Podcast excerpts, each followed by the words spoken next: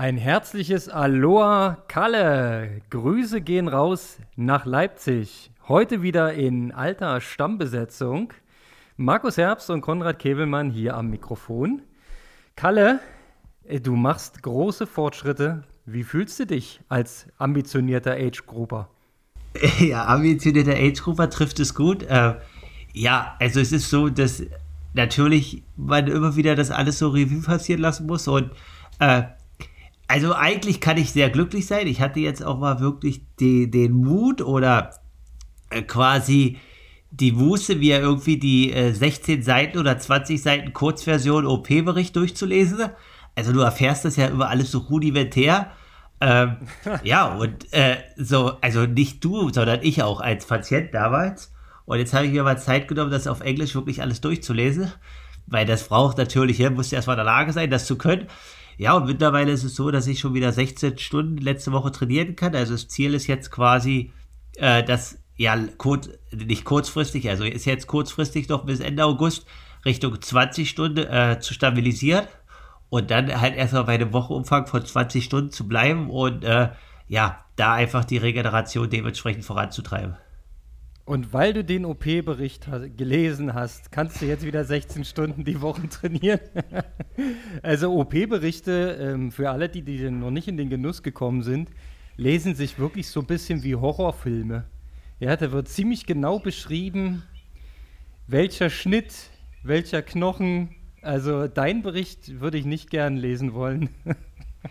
Genau, also definitiv, den will, glaube ich, keiner lesen. Äh, aber also nicht deswegen kann ich schon wieder 16 Stunden trainieren. Äh, aber deswegen kommt dann so ein bisschen natürlich so eine Zufriedenheit mehr dazu oder auch so Glücksgefühl. Natürlich ist es immer noch irgendwie so, wenn alle racen, alle ziehen ordentlich durch, dann äh, ist es quasi so, dass man dann immer noch denkt, oh, das geht noch nicht. Aber auf ja. der anderen Seite bin ich in manchen Einheiten dann doch schon erstaunt, was mit wie wenig in Anführungsstrichen Aufwand dann doch schon wieder möglich ist. Ja, das ist, da steckt viel drin. Du musst natürlich dich erstmal von dieser Saison komplett verabschieden. Ich glaube, das hast du ja auch äh, in einem gewissen Prozess dann irgendwann geschafft. Ähm, und jetzt hast du mir vor der Sendung gesagt, du äh, fühlst dich eigentlich wie ein Age-Grupper vom Training her. Ja, so nicht ganz so viel Umfang, aber trotzdem Intensitäten und so. Und da will ich dir mal sagen, Kalle, du bist ja schon weit drüber, ja? 16 Stunden. Da müsste ich ins letzte Trainingslager zurückblättern, äh, bis ich so eine Woche bei mir finden würde. Also wir können ja mal gerne Wochenvergleich machen, ja? Ich hatte letzte Woche eine Umfangswoche. Ich hatte achteinhalb Stunden Sport. Ja, das äh, mal zum Vergleich. Da bist du schon wieder doppelt so viel unterwegs. Und du bist auch schnell Gut. schon wieder. Ich hab's gesehen. Ja, also es ist so quasi das, äh, wir jetzt das Training, also am Anfang war es so, dass ich das Training halt relativ frei gestaltet habe und es ist auch jetzt noch so. Äh, ich spreche quasi einfach, also es war halt, weil jetzt einen richtigen Plan zu machen, ist halt, ich habe halt schon immer noch ein paar Termine.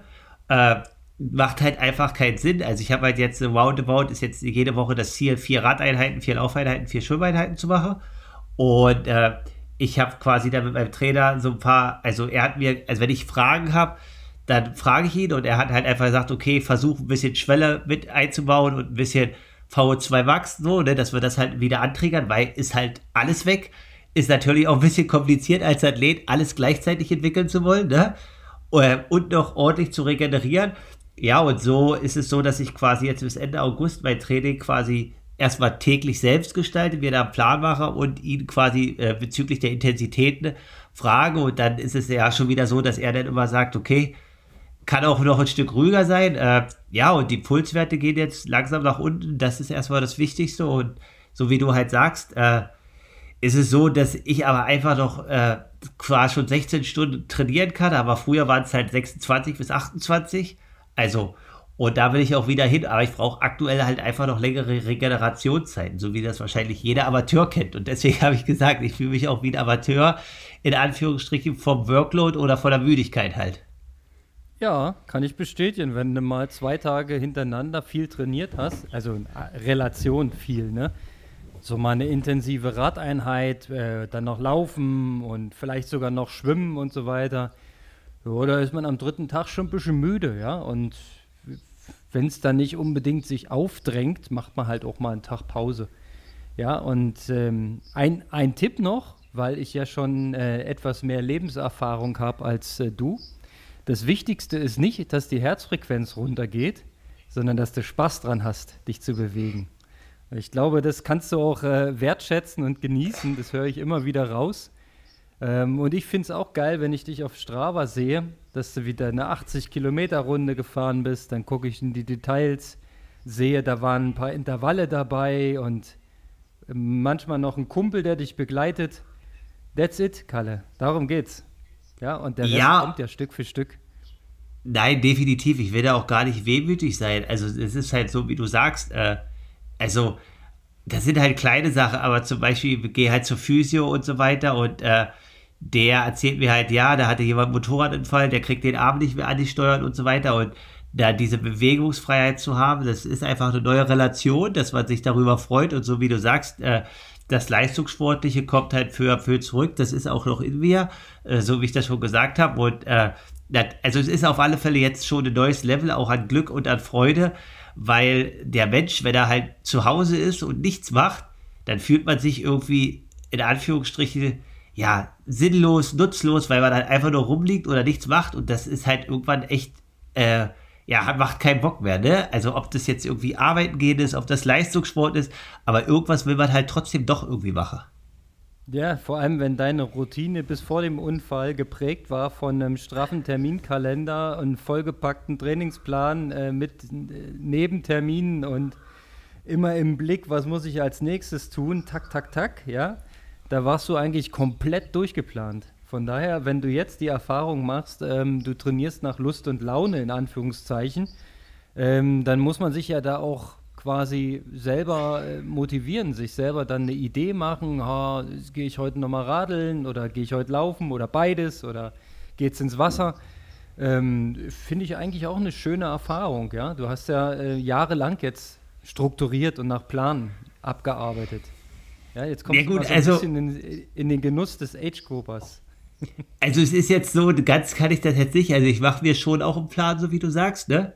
Aber also jetzt ist es auch so, dass ich da den jetzt, sagen wir, seit drei, vier Wochen auch wirklich so umsetzen kann. Aber vier, fünf Wochen zurückliegend wusste ich halt einfach, wie das der Age-Grupper ist. Ne? Da ist dann vielleicht irgendwas auf Arbeit, familiär oder was auch immer. Und ich musste halt einfach äh, körperlich situativ entscheiden, okay, heute ist es halt nur eine Einheit. Die zweite geht einfach nicht. Ich krieg sie einfach nicht hin. Oder mal gar keine. Passiert auch, ja. Also dir nicht allzu oft, aber ähm, dem normalen Hobbymenschen, ja Mai, das ist, das kannst nicht vermeiden, ja. Da ist dann halt mal Termin, mal ein bisschen Druck im Kessel oder man schläft mal schlecht oder ja, dann ist es eben so. Aber so what? Und die Belohnungen sind für mich auf jeden Fall diese ähm, kleinen Wettkämpfe, die ich so zwischendurch besuche. Das macht mir wirklich viel, viel Spaß. Und ähm, ich finde es auch geil, dass ich dieses Jahr so eine kleine äh, Regionaltour mache. So ein paar Klassiker hier im Umfeld in, äh, rund um Berlin. Ja, ich war äh, letzte Woche in Bad Saro und nächste, oh, nächste, na, so in anderthalb Wochen ist ähm, Kalinchen-Triathlon, auch Traditionstriathlon hier in der Region. Und ähm, ja, das macht viel Spaß. Ich habe übrigens in Bad Saro einen Schützling von dir getroffen, den Jens. Schöne Grüße hier nochmal von, vom Mikrofon aus. Äh, der ist auch richtig gut unterwegs gewesen. Den trainierst du, richtig? Genau, den trainiere ich und äh, der ist aber immer begeistert, Konrad, äh, dass du ihn immer schlägst, äh, quasi und orientiert sich so ein bisschen an dich. Du bist für ihn so ein bisschen die Messlatte äh, auf der regionalen Ebene und äh, da will er gern hinkommen. Oha. Ja, ähm, da, also er ist nicht ganz so weit weg, aber auch nicht ganz so nah dran. Jens, weitermachen, ja. Durchziehen und äh, Stück für Stück. Genau, Zehnter Platz es gibt- war er äh, in Bad Saro, also Top 10 ist schon, ist schon drin. Genau, aber da können wir gleich weitergeben. Da kannst du, den, kann, den Tipp kann ich dann auch äh, langfristig mitnehmen. Den viele Leute haben, Konrad, dein Umfang, okay, die Gänze ist jetzt nicht hoch, aber du hast natürlich einen leistungssportlichen Background, den man jetzt äh, nicht ganz wegreden kann. Das haben viele nicht, aber die meisten sind immer begeistert, wie schnell du schwimmst, mit wie wenig Aufwand. Und äh, auch ich kann ja jetzt sechs Monate klar über beide schwimmen und einarmig. Ich denke dadurch, dass meine Technik sogar besser wird, weil ich muss mache wirklich endlich mal einen hohen Ellbogen, weil ich gar keine andere Chance habe.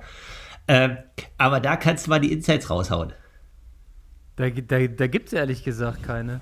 Ja, also wenn man ähm, das halt als Kind gelernt hat, in, in dieser glücklichen Position ist, dass man die Motorik quasi verinnerlicht hat, dann ist es eigentlich wie Fahrradfahren. Ja, also was ich merke ist, da fehlt der Endbums. Ja, also ich war wesentlich schneller schon mal. Und ähm, das zeigt sich immer so auf den ersten 50 bis 100 Metern. Da schwimme ich dann relativ locker, relativ weit vorne. Ja, und ähm, das ist quasi das Gegebene.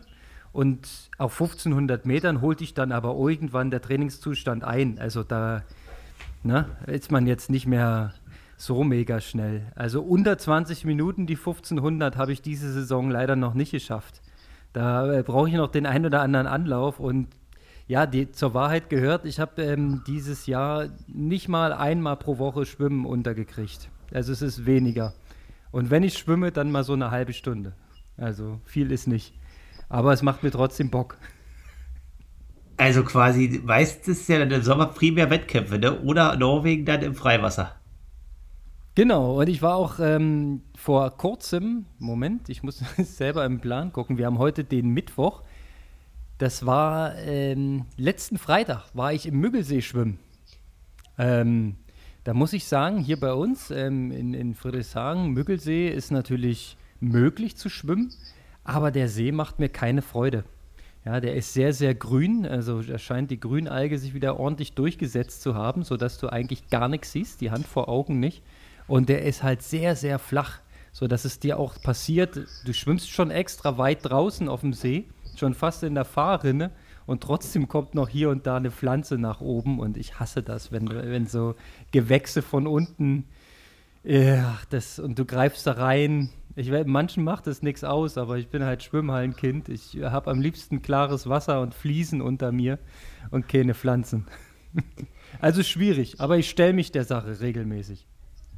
Ja, das ist auf alle Fälle cool. Äh, Podcast, weil du sagst Schwimmhallenkind, äh, also ich hatte, da muss ich jetzt gleich drauf eingehen und du sagst, dir macht das doch Spaß. Ähm, ich hatte ja Nils Frommold damals im Podcast irgendwie wegen ihm und was er weitermacht gefragt und da habe ich irgendwie von einem anderen Kumpel, der jetzt nach Frankreich ausgewandert ist, der mit dem Triathlon so ein bisschen nicht mehr, also der macht noch ein bisschen Laufen, ein bisschen Radfahren, aber der hat ist jetzt nicht mehr so drinne.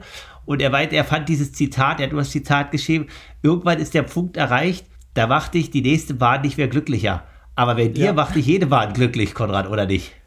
Ja, das ist wieder die Frage der Dosis, weißt du? Äh, Frommold ist wahrscheinlich auch in den letzten Jahren noch vier bis fünfmal die Woche in die Schwimmhalle gerammelt. Das habe ich ja nicht gemacht.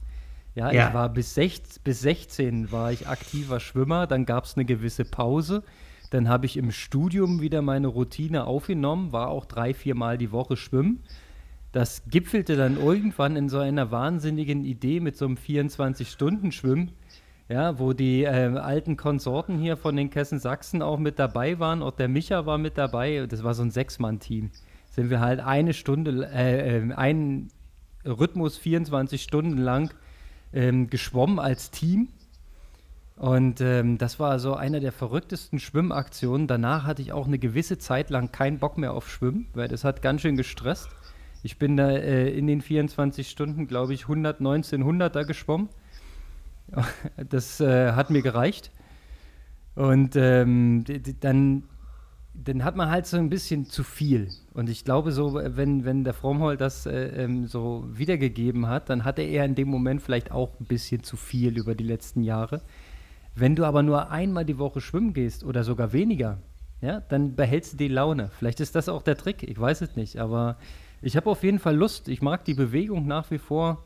Aber tatsächlich, wenn ich wählen dürfte zwischen Freiwasser und ähm, Schwimmhalle, würde ich immer die Halle nehmen. Es sei denn, es ist so ein schöner grüner Fjord in Norwegen. Das war ein anderes Grün als der Mögelsee. Das war so ein richtig schönes, mineralisches Gletscherwasser oder sowas. Das war wirklich Hammer. Also kann ich nur empfehlen. Allerdings war es sehr kalt, muss ich auch einräumen. Ne? Also das blieb nicht aus. Trotz Neo warst du nach 25 Minuten schon sehr am Zittern. Ja, hey, nee, das glaube ich geil.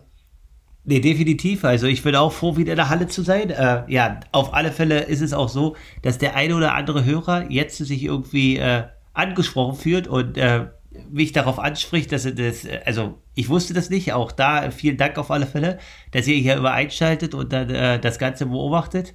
Äh, auch das Einarmschwimmen, also danke dafür und definitiv, also es macht mir auch noch wieder Riesenspaß und habe auch Bock in der Halle zu gehen. Ja, schön, wenn man die Möglichkeiten hat. Also ich muss zugeben, ich bin hier von der Sommerschließzeit der Berliner Bäder natürlich getroffen. Äh, hier gibt es aktuell keine Möglichkeiten, also nicht mal zum Bezahlen irgendwo. Ich müsste jetzt mir das nächstgelegene Freibad suchen, um Fliesen sehen zu können. Das ist mir aber auch von der Anreiselogistik her zu aufwendig. Also versuche ich tatsächlich einmal die Woche irgendwo Freiwasser. Ja, ähm, wenn ich irgendwie Glück habe, schaffe ich es vielleicht sogar ein zweites Mal, aber bislang ist mir das nicht passiert. Ja, und das muss dann reichen, so als Former halt. Und zu, äh, zusätzlich mache ich hin und wieder mal so 50 Züge am Zugseil, aber das ist eher so Alibi, dass man so ein bisschen die Muskulatur bei Laune hält, die fürs Schwimmen zuständig ist. Aber so richtiges hartes Training am Zugseil ist das auch nicht. Ja, jetzt haben wir lange hier über Schwimmen und so weiter gesprochen. Jetzt müssen wir mal so ein bisschen in den Rennkalender gucken, was ist, was war. Ähm, genau, also ich weiß gar nicht, hatten wir Frodes PTO-Sieg schon ausgewertet in der letzten Folge oder wahrscheinlich nicht. Ähm, ja, der Altmeister hat es gezeigt. Das nächste PTO-Rennen steht vor der Tür, die 73 WM und dann geht es schon mit Nizza weiter. Ich habe da Parallelen gesehen zum Triathlon äh, in Bad Saro, zum Scharmützelsee-Triathlon. Ja, also die alten Hasen haben dann noch ein Ding abgezogen. Auf alle Fälle, ja, definitiv. Und äh, nee. also es geht also auch jetzt noch. Mal Alter, Ernst, also, keine Grenze. Wollte ich sagen, Alter ist keine Age is just a number, ja, du kennst das. Ähm, Frodo wird jetzt 42. Ähm, der, der war so mega fit, ja. Ich hatte aber das Gefühl, dass er wirklich in diesen US Open Rennen ähm, kein leichtes Rennen hatte. Also er war ständig irgendwie unter Zugzwang. Beim Schwimmen musste er strugglen, um die Gruppe zu halten. Er hat dann gesagt, er hat eins drauf gekriegt. Gesehen habe ich es nicht. Also ich habe es angeguckt, aber ich habe nicht gesehen, ob er einen drauf gekriegt hat. Habe mir natürlich die Übertragung auf Eurosport nicht entgehen lassen. Äh, unser Roman hat wieder kommentiert aus Leipzig. Ja, das war ähm, wieder eine wahre Freude. Auch dann die, diese ähm, taktische Entwicklung auf dem Rad. Ja, also wenn jemand wirklich ein spannendes Rennen sehen möchte, ja, dann hat er zwei Varianten. Entweder schaut er sich so ein PDO Open Rennen an, weil das irgendwie eine geile Dynamik hat, oder das Ding, was in Hamburg stattgefunden hat, dieses Eliminator-Format auf dieser Supersprint-Strecke. Das war auch richtig geil. Das gibt es übrigens noch irgendwo in irgendeiner Mediathek. Also äh, Rollenfutter schon mal abspeichern, raussuchen. Ja, die, äh, die WM in Hamburg mit diesem Eliminator-Format. Also für alle, die es nicht kennen, fliegen immer die, die letzten zehn raus, bis am Ende nur noch zehn die Platzierung ausmachen. Und das mit 1,75 Kilometer Laufen am Ende, also krank. Das war wirklich Sprint und All-Out. Das ist auch eine, die, das andere Ende des Triathlons. Es geht schon fast in Super League-Richtung. Das war auch mega spannend. Ja, so, genau. also die, verzettelt. Jetzt bist du wieder ja, dran.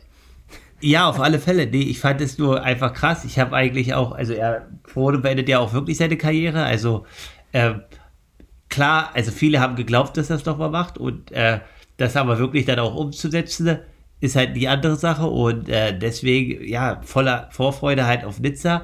Ich glaube, er wäre sogar jetzt auch für Lati qualifiziert, aber das wird er wahrscheinlich nicht machen. Also äh, definitiv krasses Rennen dort und Jetzt geht es in die heiße Phase für das letzte große WM-Rennen bei ihm.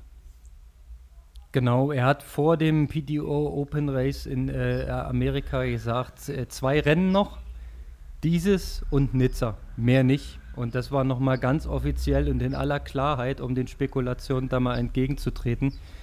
Ich hätte es ehrlich gesagt nicht geglaubt, dass es ihm gelingt, nochmal so ein Ding rauszuhauen. Ja, und von der Rennentwicklung her, wie er, wie er dann beim Radlfahren auch gestruggelt hat, ja, der hat ja teilweise auf den langen Geraden auch ein paar Sekunden verloren und die einfach durch seine technischen Skills und durch seine Erfahrung in diesen technischen Passagen, wo die immer durch die Wechselzone gefahren sind, da hat er wieder aufgeschlossen und sich wieder in Position gebracht und das war jetzt nicht alles taktisch, äh, sondern das war wirklich, er hat gekämpft, um da dran zu bleiben.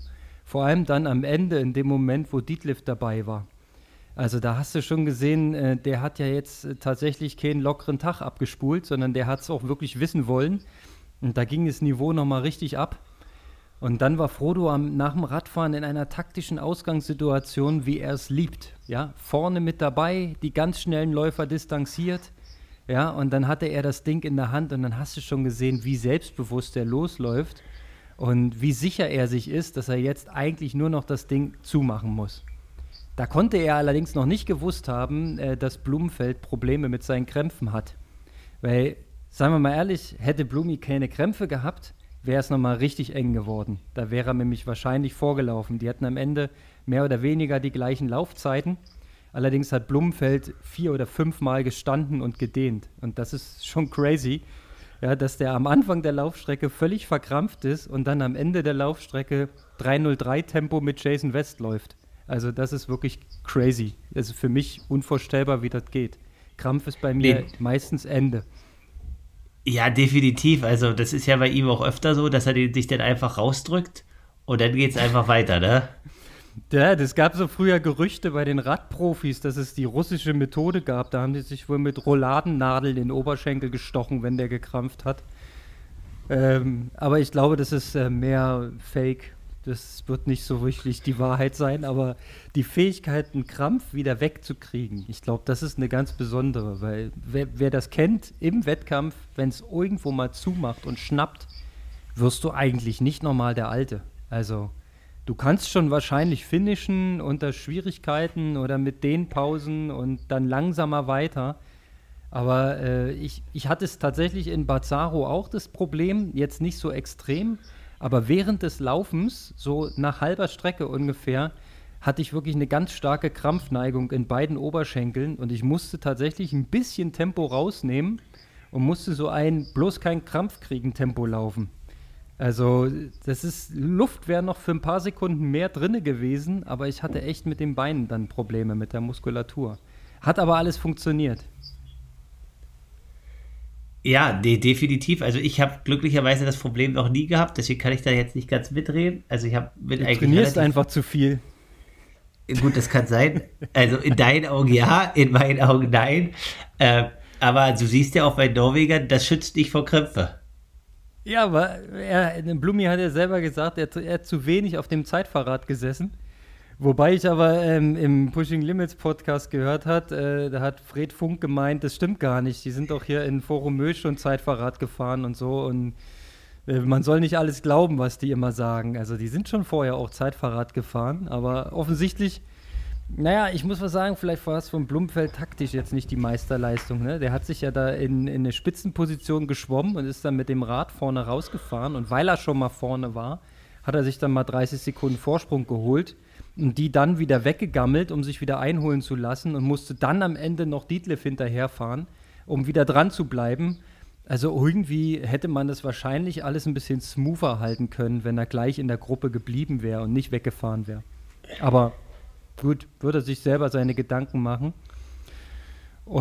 Und dann werden wir mal sehen, wie das bei dem weitergeht. Ich habe äh, ähm, gehört, der macht jetzt dann irgendwie in den in den nächsten zehn Tagen noch drei Wettkämpfe. Ne? Da kommt jetzt Paris Test-Event, dann der Nachtflug nach Shanghai, dann PTO Open in, in Shanghai oder wo das stattfindet. Ist nicht genau. Shanghai, ne? Ist woanders. Singapur. Singapur, ja, siehst du? Ich habe schon beim Sprechen gemerkt, die stimmt was nicht. Singapur, genau. Und dann nach Singapur geht es dann entspannt zurück zur 73 WM nach Lahti, nach Finnland.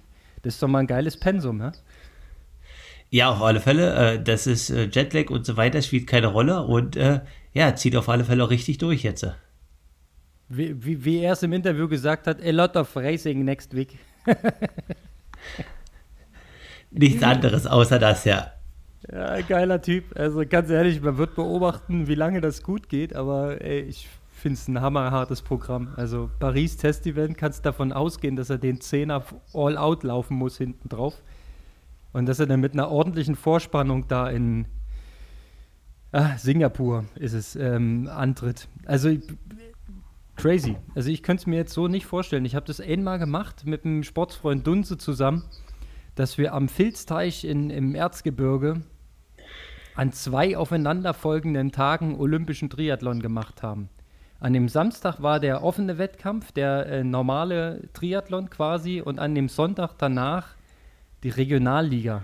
Oder andersrum. Erst Regionalliga und dann, ja, so rum war es. Erst die Regionalliga auf dem Samstag und dann der äh, offene Wettkampf. Und zwei Olympische hintereinander, das fühlt sich ganz, ganz, ganz bescheiden an. Also, ich, wir werden sehen. Also ich kann, Aber ich würde also gerne mal reinfühlen bei dem.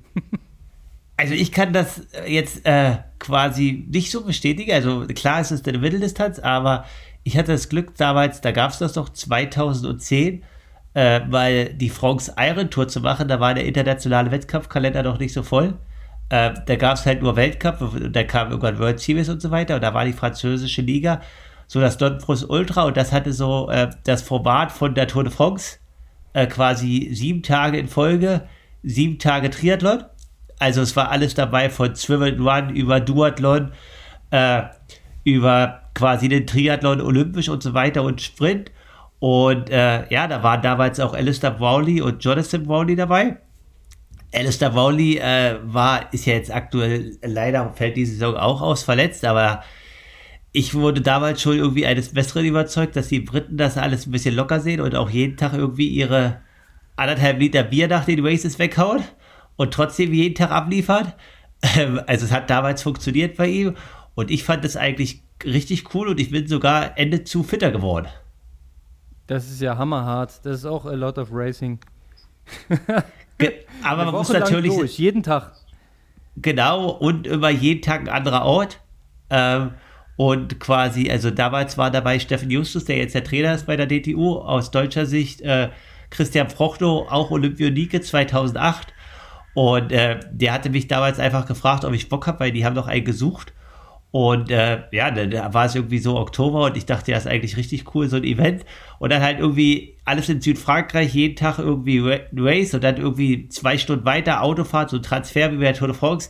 Es war halt alles organisiert, ne? Du musstest dich um nichts kümmern.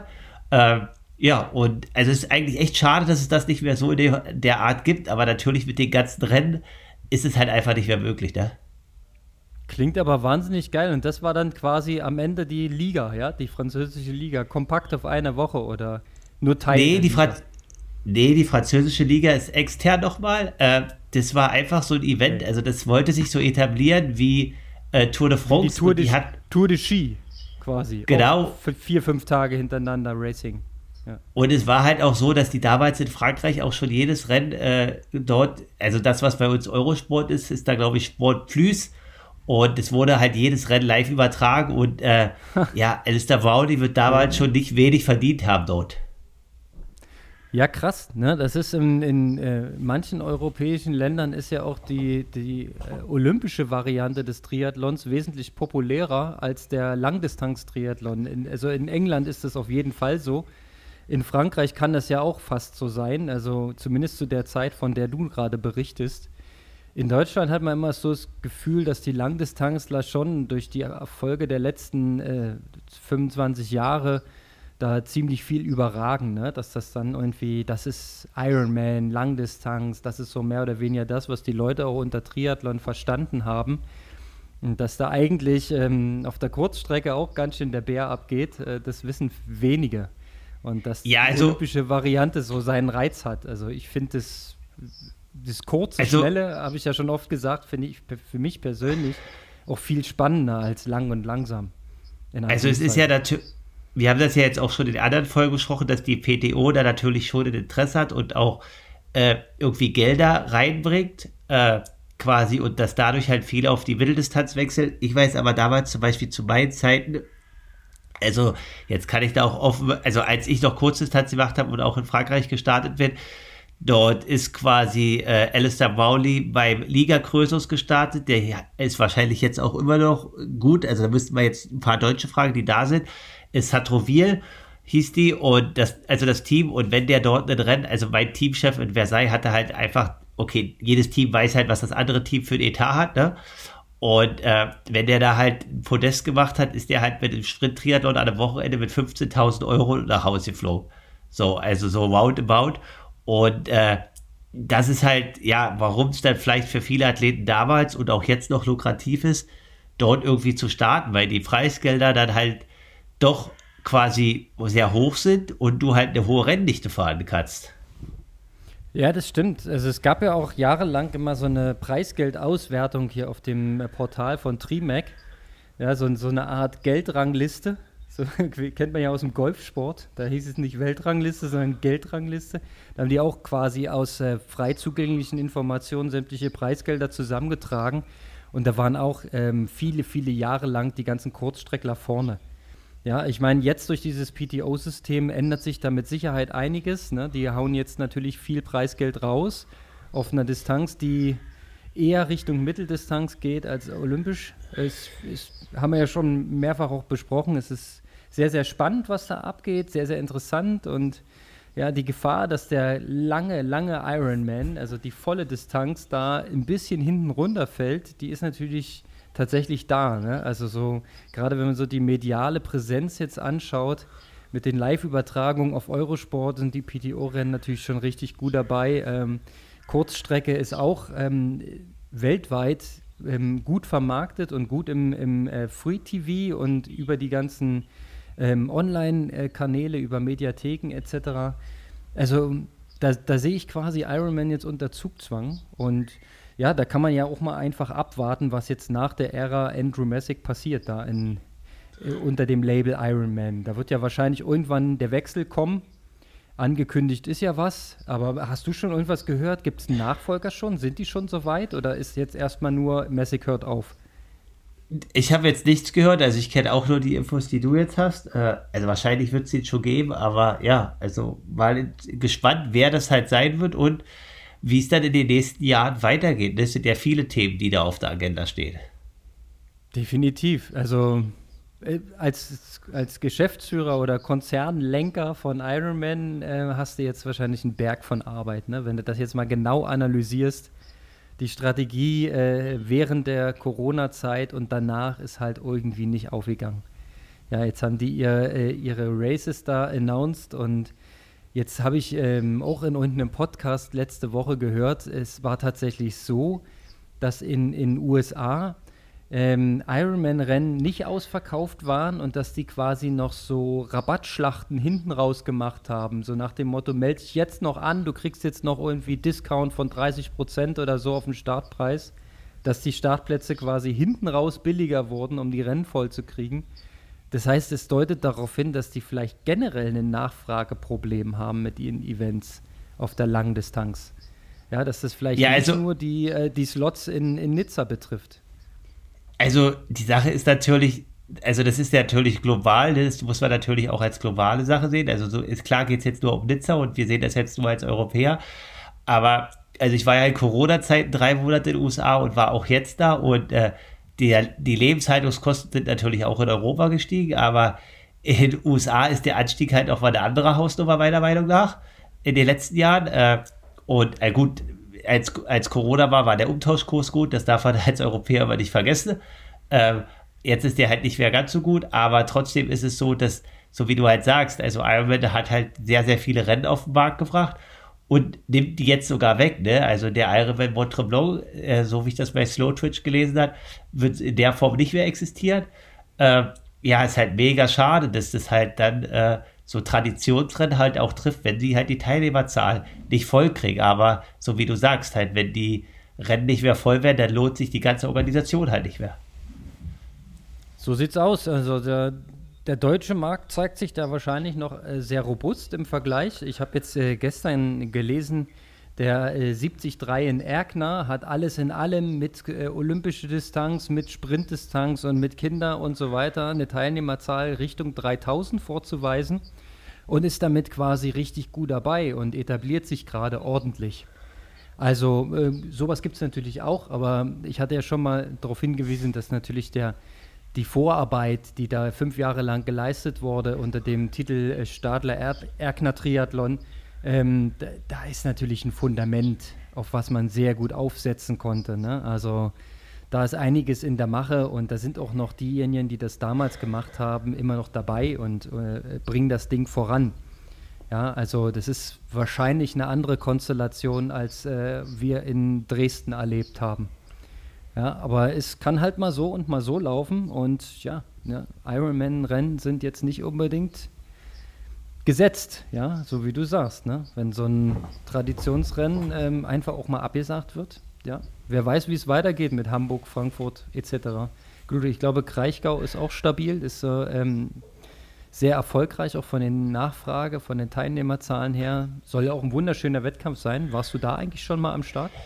Nee, war ich noch nicht am Start, weil das ist immer am Aix-en-Provence-Wochenende und das ist dann natürlich immer so ein bisschen, äh, also ich habe so ja. viel gute Erfahrung mit dem Rennen in Frankreich, da ist der Kraichgau immer so, ne? da setzt man lieber auf das sichere Pferd. Ja, ja, hast du neulich auch in irgendeinem Talk gesagt, ne? Wenn Ex ist immer eine gute Bank. Mit David Breuer war das ja. Ja, ich habe ich mir angehört, fand ich auch übrigens äh, sehr, sehr interessant. Ich wusste, habe ich überhaupt nicht mitbekommen, dass der äh, tatsächlich da im Ahrtal lebt und diese, ähm, dies, diese Flutkatastrophe ihn so betroffen hat, dass er, ja, na klar, da fällt natürlich so eine Profikarriere mal hinten runter, ja, und dann ist auch erstmal ein Jahr kein Sport, wenn keine Straße da ist und du erstmal gucken musst, wie du klarkommst. Also fand ich sehr empfehlenswert, ist mal auch so ein schöner Blick ähm, hinter die Kulissen, dass der Sport natürlich immer nur das Tüpfelchen auf dem i ist, ja, und die die Basis, die wir immer so schön Gott gegeben äh, äh, hinnehmen, die ist ja eigentlich das Wichtige. Und aus der Stärke heraus können wir ja erstmal unseren Sport machen. Und yeah. so ein bisschen vergleichbar wie äh, mit deiner ähm, Situation nach dem Unfall. Ja? Zunächst erstmal überleben, wieder gesund werden, Rehabilitation und dann kannst du wieder an Leistungssport denken. Zum Glück bist du schon wieder so weit. Ja, hätte auch ja, also können. Definitiv. Und ich fand auch bei David, äh, also fand ich es halt auch cool, dass er da jetzt noch Bock hat, so, ne? Also, weil das ist natürlich dann, äh, ja, also er ist jetzt, er ist, glaube ich, ein, zwei Jahre jünger als ich, aber es ist halt trotzdem, er hat ja auch Verantwortung schon mit zwei Kindern.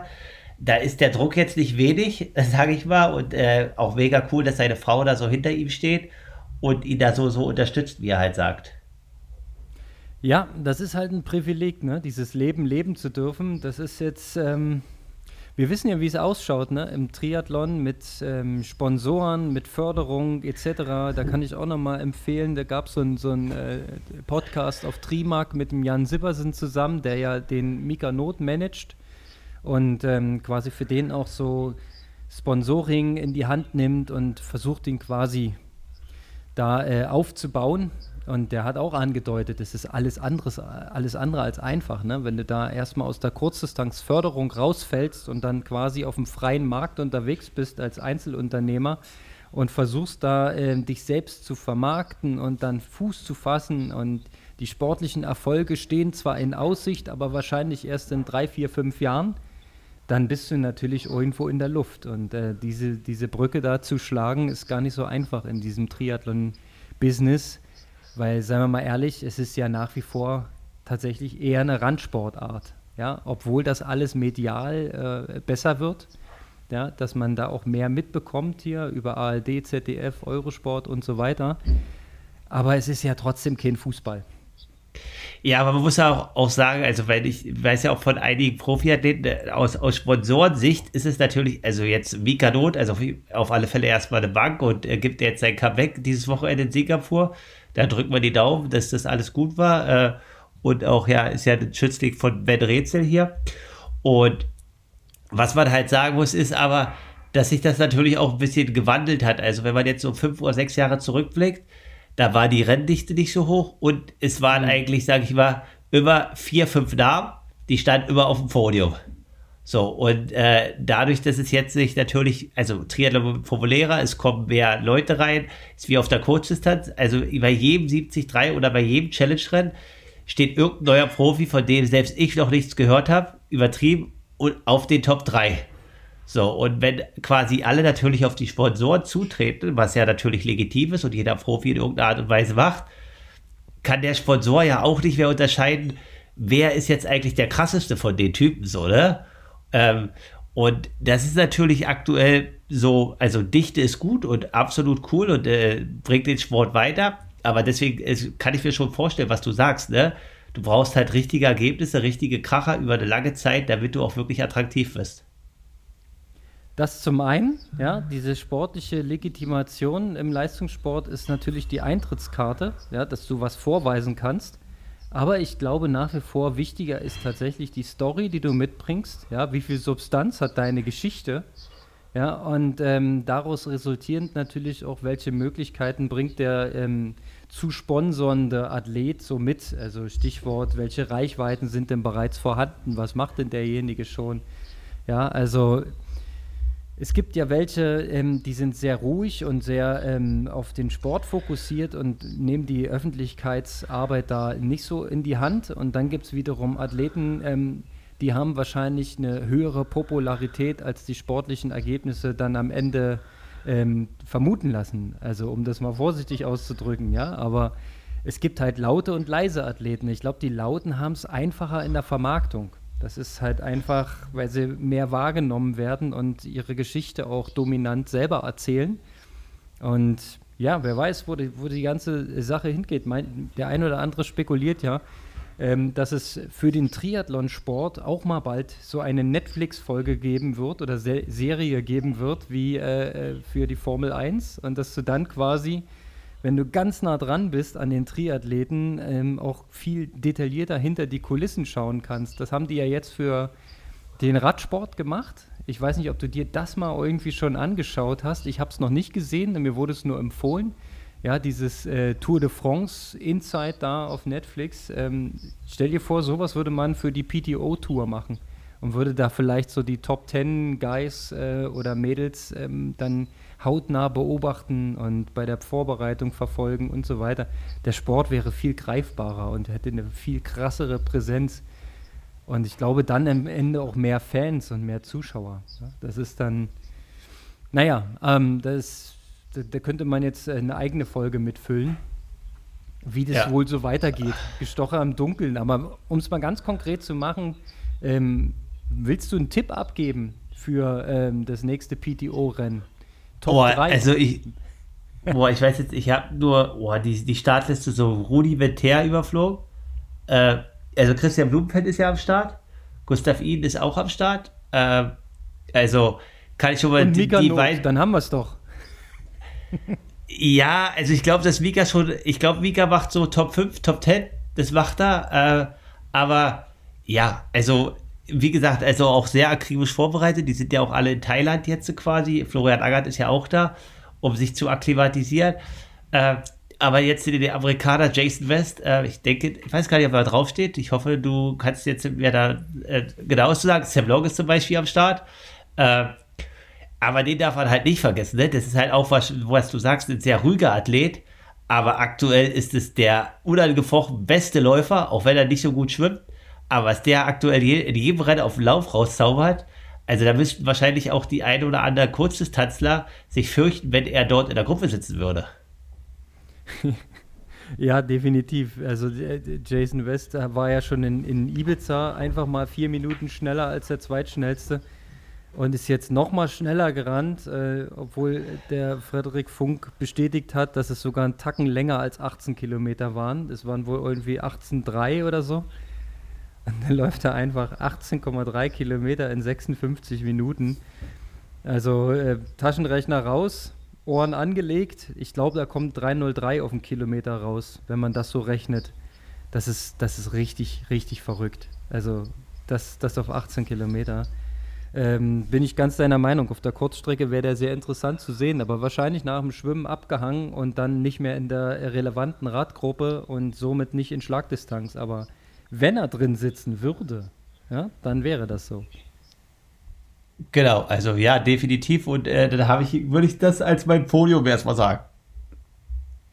Also du wisst, Moment, um das zu sortieren, du hast einen Jason West auf dem Podium und einen Blumfeld und einen Eden. Genau. Okay. Na, von Gustav Eden hat man dieses Jahr ja noch nichts Herausragendes gesehen. Ähm, man hat nur gehört, dass er durch das Leiden und den Tod seiner Mutter nicht richtig trainieren konnte, ähm, was verständlich ist, ja, und ähm, dass er deswegen ein bisschen struggelt in der Saison. Äh, auf der Kurzstrecke läuft es nicht, er ist jetzt nicht beim Testevent dabei, obwohl er in Paris ist. Ähm, ja, vielleicht hat er äh, entsprechend Wut im Bauch und frische Beine dann, ähm, kann ja sein in Singapur, wir werden es sehen. Ähm, ich traue Mika Not auf jeden Fall im Podium zu. Ich glaube, dass der ähm, sich rehabilitiert hat hier nach seiner blöden Verletzung und dass der die Zeit richtig gut genutzt hat zum Trainieren. Während andere schon ähm, getapert und geraced haben, ist der jetzt noch richtig aufgeladen. Und wenn ihm alles gelingt, technisch, taktisch, dann ist er auf jeden Fall ein Podiumskandidat für mich. Und Blumfeld natürlich auch, ja. Und ähm, wer dann noch mit draufstehen wird, ja, das wird man sehen. Ich hoffe, Freddy Funk, äh, wenn der es zusammenbringt, der hat auf jeden Fall auch richtig was drauf. Muss äh, für ihn allerdings auch taktisch einfach mal gut laufen. Dann, ähm, wenn er nicht irgendwo alleine zwischen den Gruppen rumradelt mit 350, 360 Watt und danach ein bisschen Schwierigkeiten mit dem Laufen hat. Naja, wird man sehen. Ähm, ich glaube, es wird wieder übertragen. Bestimmt äh, kommentiert unser Roman aus Leipzig wieder die, die Wettkämpfe. Ähm, und bei den Frauen hast du das, ähm, wir haben jetzt ein bisschen egoistisch wieder nur über Männer geredet. Äh, Frauenrennen in, in US war auch mega krass, ja, mit äh, der Taylor Nipp. Und ähm, da kann man eigentlich auch wieder eigentlich das gleiche Podium tippen, ähm, wie es jetzt in Amerika war. Also aus meiner Sicht sind das die Kandidaten, die da wiederzufinden werden. Definitiv. Äh, und da äh, kam ich vielleicht schon einen Ausblick. Also das ist äh, eigentlich mal interessant. Also äh, ich hoffe, dass das auch klappt demnächst dann oder mal langfristig.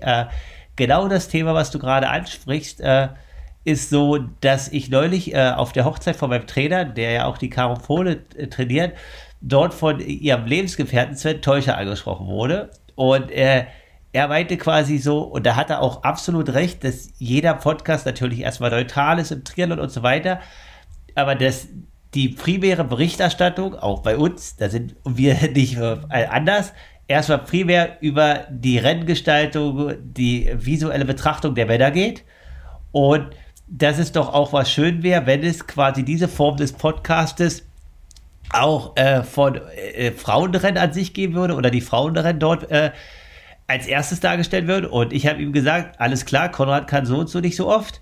Äh, der ist in der Firma eingespannt. Du kannst gerne alle zwei Wochen hier reinkommen. Äh, und dann machen wir das hier mal andersrum. Also ich hoffe, dass das klappt. Äh, auf alle Fälle würden das ja vielleicht auch andere Interessenten raufrufen. Aber so wie du sagst, äh, da ist noch Bedarf da. Aus ja. seiner Sicht. Ja, ich ver verstehe die Sicht, ja. Nur ist es natürlich tatsächlich so, dass lange Zeit lang ähm, die Frauenrennen von, von der Dichte her nicht ganz so krass besetzt waren und sich dadurch manches Mal etwas weniger Spannung ergeben hat. Ja, also das ist, das muss man einräumen, aber das ist auch im Wandel. Und wenn du dir anguckst, was da in ähm, US los war, dann hattest du vorne einen harten Kampf um den Sieg, ja, zwischen der Taylor Nipp und der Ashley Gentle, die einfach stärker läuft noch. Allerdings hatte Taylor Nipp so viel Vorsprung nach dem Radfahren, dass sie das äh, gerettet hat, aber es war keine Minute dazwischen. Und dann hattest du dazwischen die Paula Findlay auf drei relativ unangefochten und dann Platz 4, 5 und 6 war richtig, richtig spannend. Die waren wenige Sekunden auseinander. Äh, Holly Lawrence war dabei und ähm, die anderen beiden habe ich jetzt gerade nicht auf dem Schirm. Auf jeden Fall ähm, das war richtig krasser, harter Sport. Du hast gesehen, wie die sich wirklich gequält haben bei 105 Prozent der Leistungsfähigkeit und wirklich um jeden einzelnen Meter gekämpft haben und sind da quasi im Abstand von 10, 15 Sekunden hintereinander weg all out gerannt. Also da war auch mega viel Spannung drin. Von daher, ich glaube daran, dass die äh, Rennen der Frauen auch an Spannung zunehmen werden, weil auch dort einfach die Leistungsdichte ähm, weiter zusammenrutscht. Ja, die einfach auch Du hast viel mehr Siegkandidatinnen am Ende. Und äh, dann wird es auch für die Berichterstattung wiederum spannender. Und äh, auf dem Weg sind wir gerade. Und ja, werden wir dann mal sehen, wie das weitergeht jetzt in, in Singapur. Genau, also und danach 73 WM, also interessant, also ob die Rennen dann halt auch so, wie du sagst, von der Spannung so weitergehen, aber auch da, also bin ich genau der Meinung, kommen mehr Athletinnen und äh, der Kampf dort um die vordere Platzierung wird immer enger.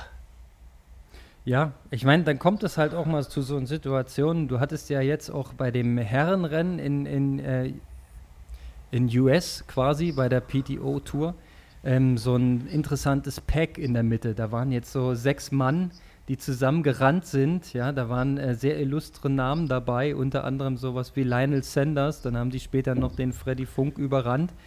Ähm, die waren allerdings so gut wie nie im Bild. Ja, das war ähm, die Berichterstattung war halt nicht so breit aufgestellt. Die konnten quasi die Spitzengruppe und die direkten Verfolger konnten sie von ihrer Technik und ihrer Reichweite gut abdecken.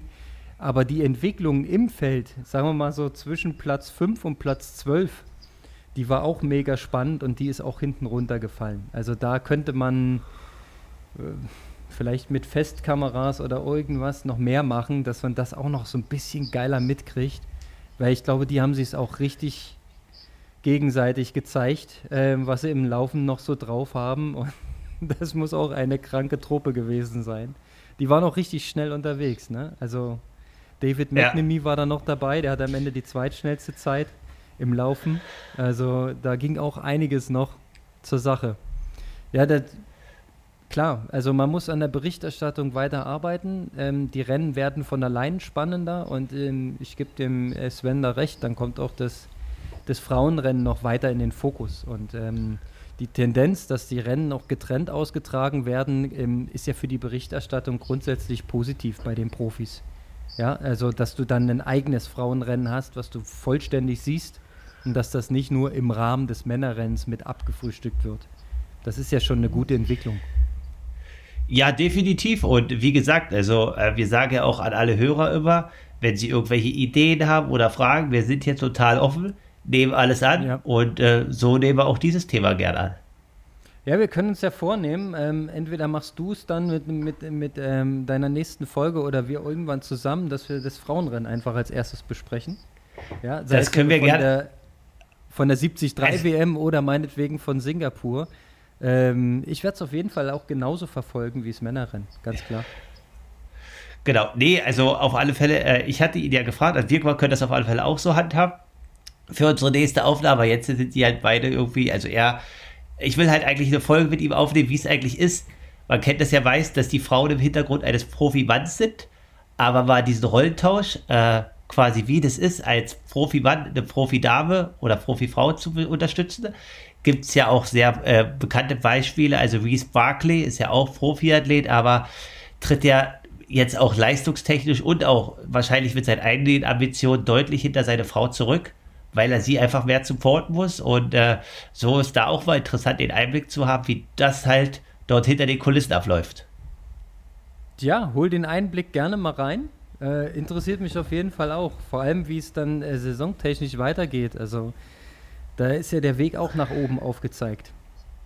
Wird genau. spannend. Wird spannend in dem Sinne. Wir bleiben dran für euch und äh, Konrad, dir gutes Training und wir hören uns. Roger, man sieht mich weiter auf der Regionaltour. Next Stop Kalinchen und dann kommt schon Irkner. okay, das läuft richtig gut. Alles klar, Kulos geht raus. Alles klar. Aloha Kalle und bis bald. Ciao, ciao.